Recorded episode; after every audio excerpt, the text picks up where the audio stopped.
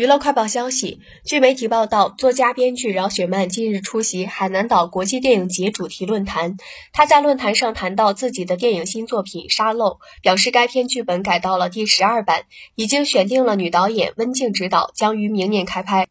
据了解，电影版《沙漏》二零二一年九月在电影局立项，二零二二年九月曾发布概念海报，当时曾宣布过由饶雪漫担任编剧，温静导演，围绕莫醒醒的青春及成年后治愈心结的故事展开。如今透露进一步消息，该片将于明年，也就是二零二三年开拍。